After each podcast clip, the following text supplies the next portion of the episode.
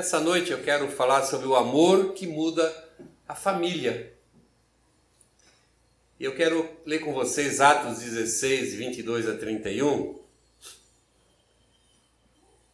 onde nós lemos um texto, uma experiência do apóstolo Paulo e seu companheiro Silas, que vai falar bastante ao nosso coração, segundo aquilo que Deus quer manifestar, quer falar sobre família nessa noite. Diz o texto assim: Aí uma multidão se juntou para atacar Paulo e Silas.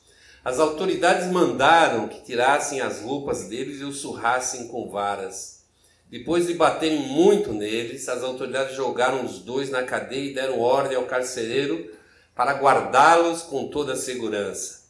Depois de receber essa ordem, o carcereiro os jogou numa cela que ficava no fundo da cadeia e prendeu os pés deles entre dois blocos de madeira. Mais ou menos à meia-noite, Paulo e Silas estavam orando e cantando hinos a Deus, e os outros presos escutavam. De repente, o chão tremeu tanto que abalou os alicerces da cadeia. Naquele momento, todas as portas se abriram e as correntes que prendiam os presos se arrebentaram. Aí o carcereiro acordou. Quando viu que os portões da cadeia estavam abertos, pensou que os prisioneiros tinham fugido. Então puxou a espada e ia se matar, mas Paulo gritou bem alto: Não faça isso. Todos nós estamos aqui.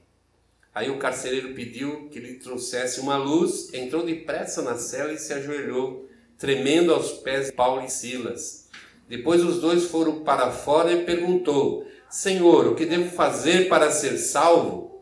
Eles responderam: Creia no Senhor Jesus e você será salvo, você e as pessoas da sua casa.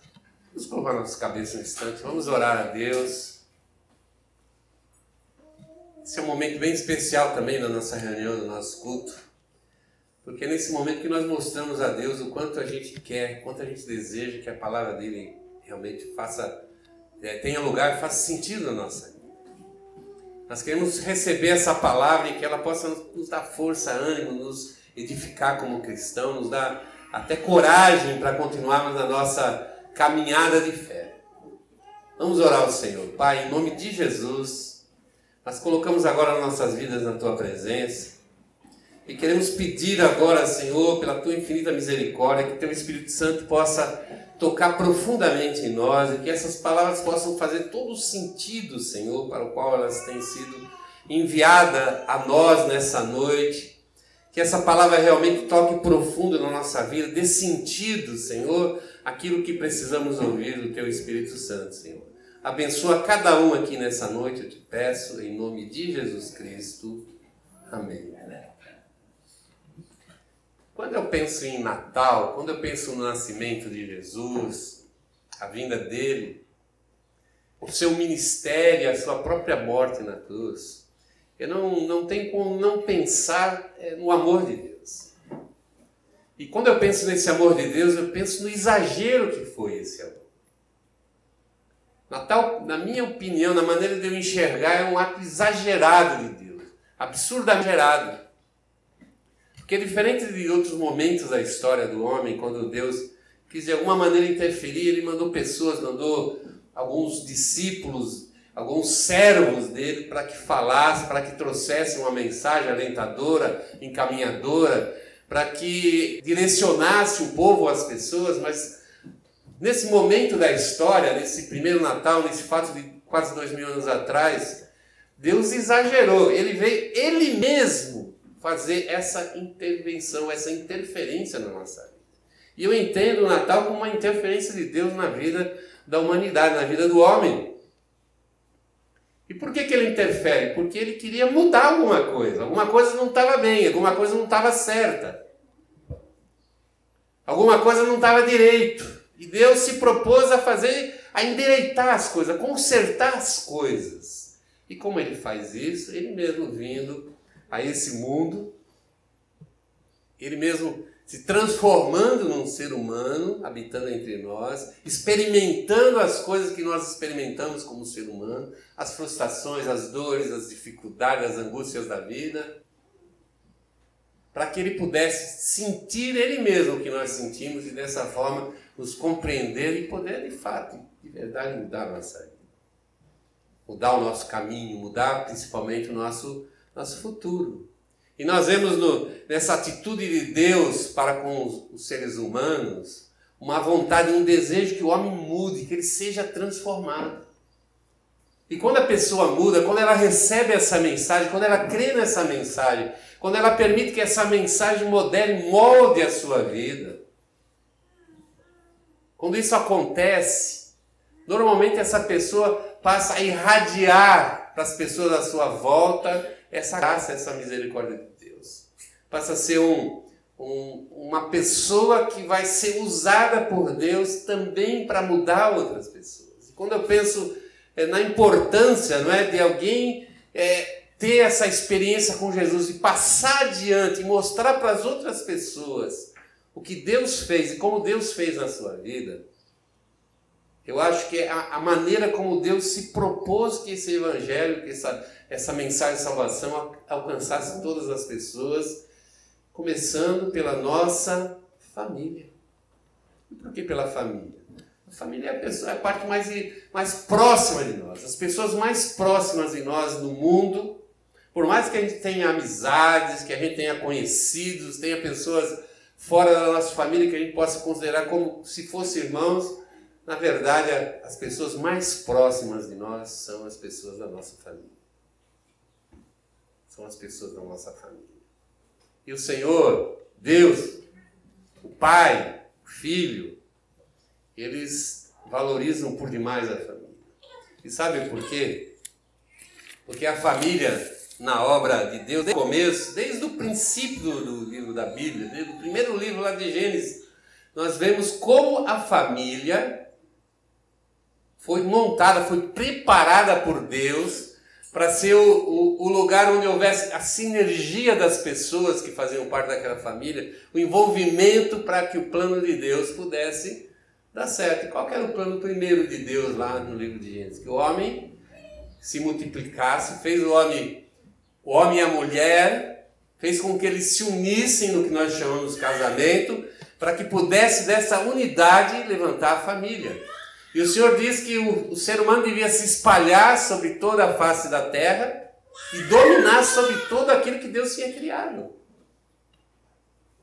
Então, para que isso acontecesse de fato, para que as pessoas realmente pudessem alcançar todos os lugares da terra, era necessário a família, que é o primeiro lugar onde nós somos acompanhados no nosso crescimento, onde as primeiras experiências na relação social nós, nós recebemos.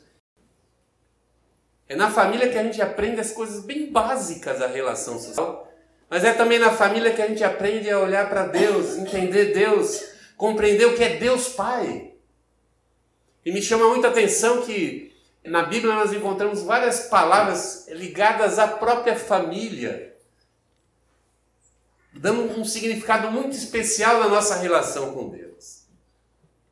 Quando nós chamamos Deus Pai, a gente vai lembrar de um pai terreno. A primeira impressão que nós vamos ter de Deus é a impressão do nosso pai terreno. A Bíblia fala, o apóstolo Paulo fala da família de Deus. Quando nós entramos pelas portas da salvação através de Jesus Cristo, nós passamos a fazer parte da família de Deus. E a gente tem ser parte da família de Deus, é a gente ter esse cuidado de Deus a nosso redor. Esse cuidado de Deus. Deus ama todo mundo, a palavra de Deus diz.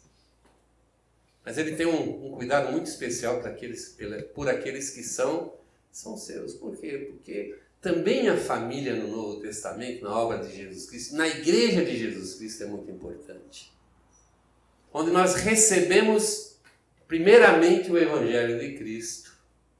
Isso se os pais conhecem a Cristo como seu Senhor e Salvador.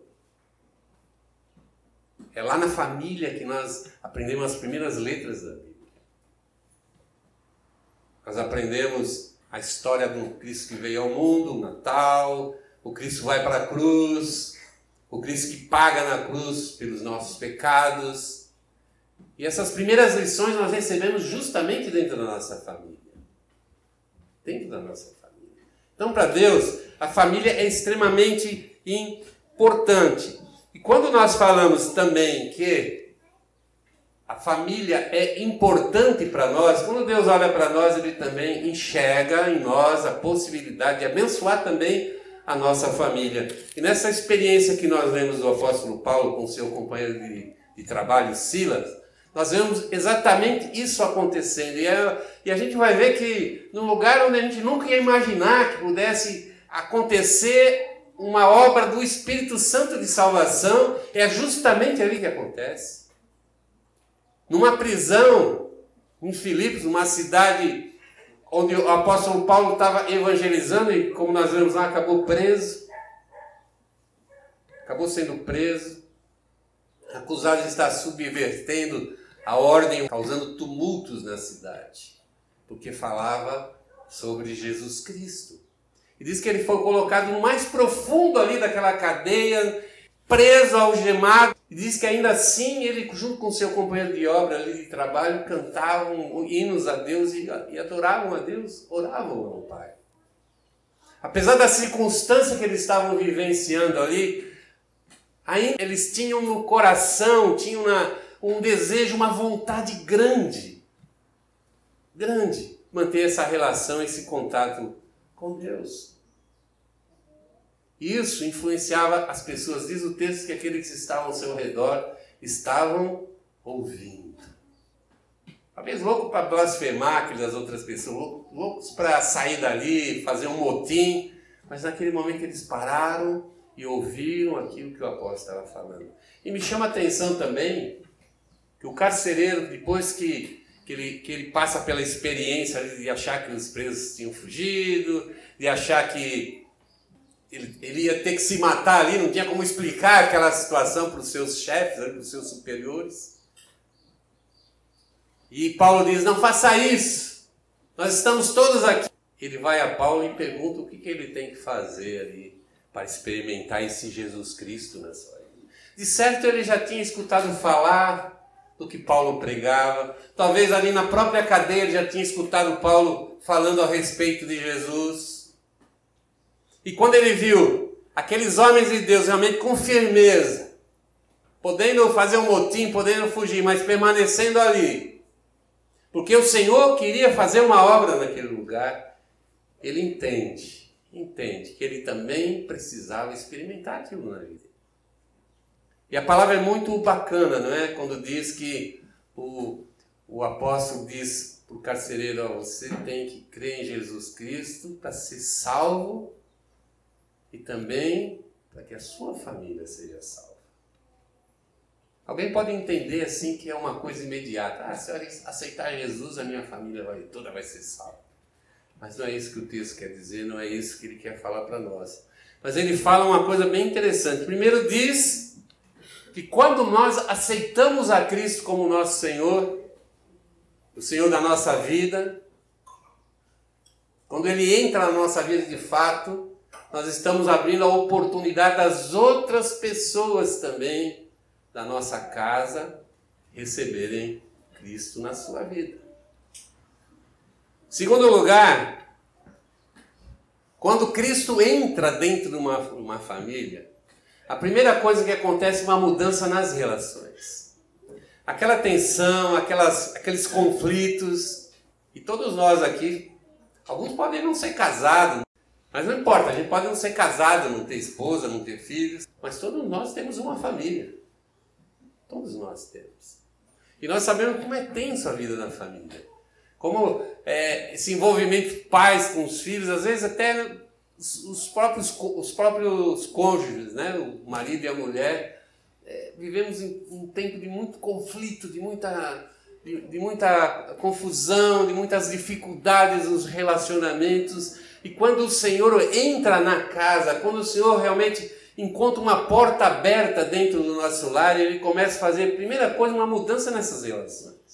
Nós passamos a valorizar essas, essas relações, entender a importância de nós termos essa, essa relação familiar, como é importante os pais, como é importante os filhos para os pais, como, como são importantes também os pais para os filhos. E como é importante quando há uma sinergia, há uma relação positiva para o crescimento de família. Eu não digo é, sentido só financeiro ou econômico, mas na qualidade das relações. Não quer dizer que não vai haver conflito, viu, gente? Vai haver conflito. Vai haver conflito, mas onde, tem, onde existe a presença do Espírito Santo também existe um espírito ali de você compreender, tentar compreender o seu próximo ou outra pessoa, né? se tornar mais maleável os seus pensamentos e principalmente quando os conflitos chegam num momento assim muito forte, existe um sentimento, um desejo, um aprendizado em Cristo Jesus, onde é possível haver perdão. Eu costumo dizer que o, o perdão é, é, é, é a face mais nobre do amor.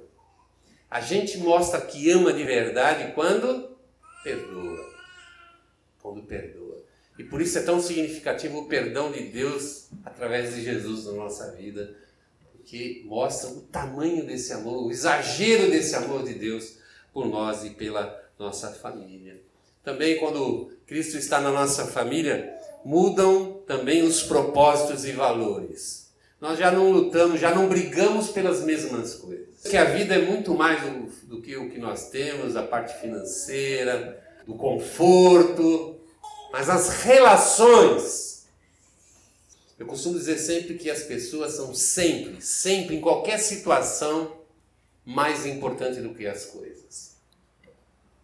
Muitas vezes nós lutamos, brigamos, nos confrontamos com todo mundo por causa de coisas.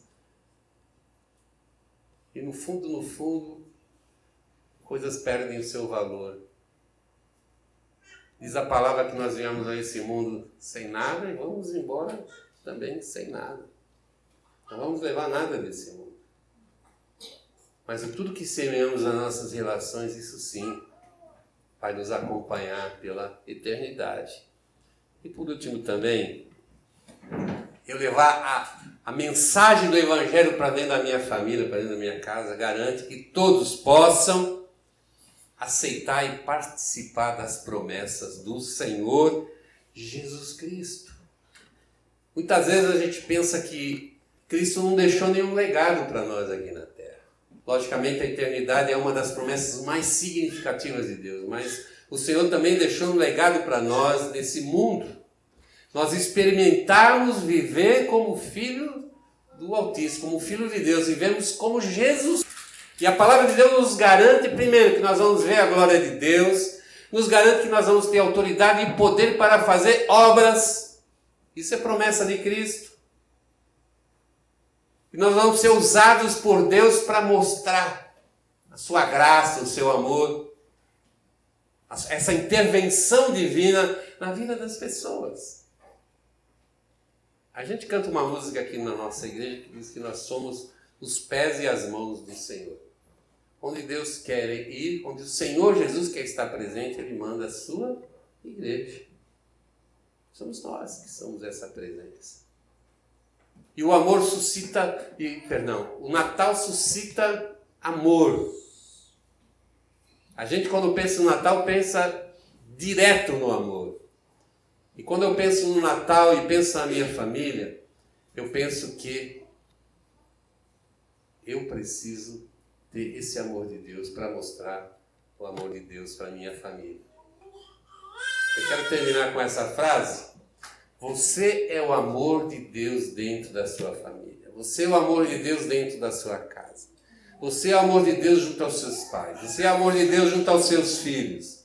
Você é o amor de Deus junto ao seu esposo e esposa. Você é o amor de Deus junto aos seus familiares, tios, primos, mas não deixe de pensar assim: você é o amor de Deus dentro da sua casa e da sua família. E se você permitir que, que o Senhor Jesus tome conta da sua vida, se submeta ao Senhor Jesus como Senhor da sua vida, tenho certeza que esse amor vai brilhar e você vai ser uma bênção muito grande dentro da sua casa, dentro da sua família, porque o amor muda.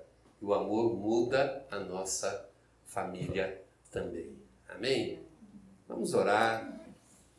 Vamos colocar nossas famílias diante de Deus agora.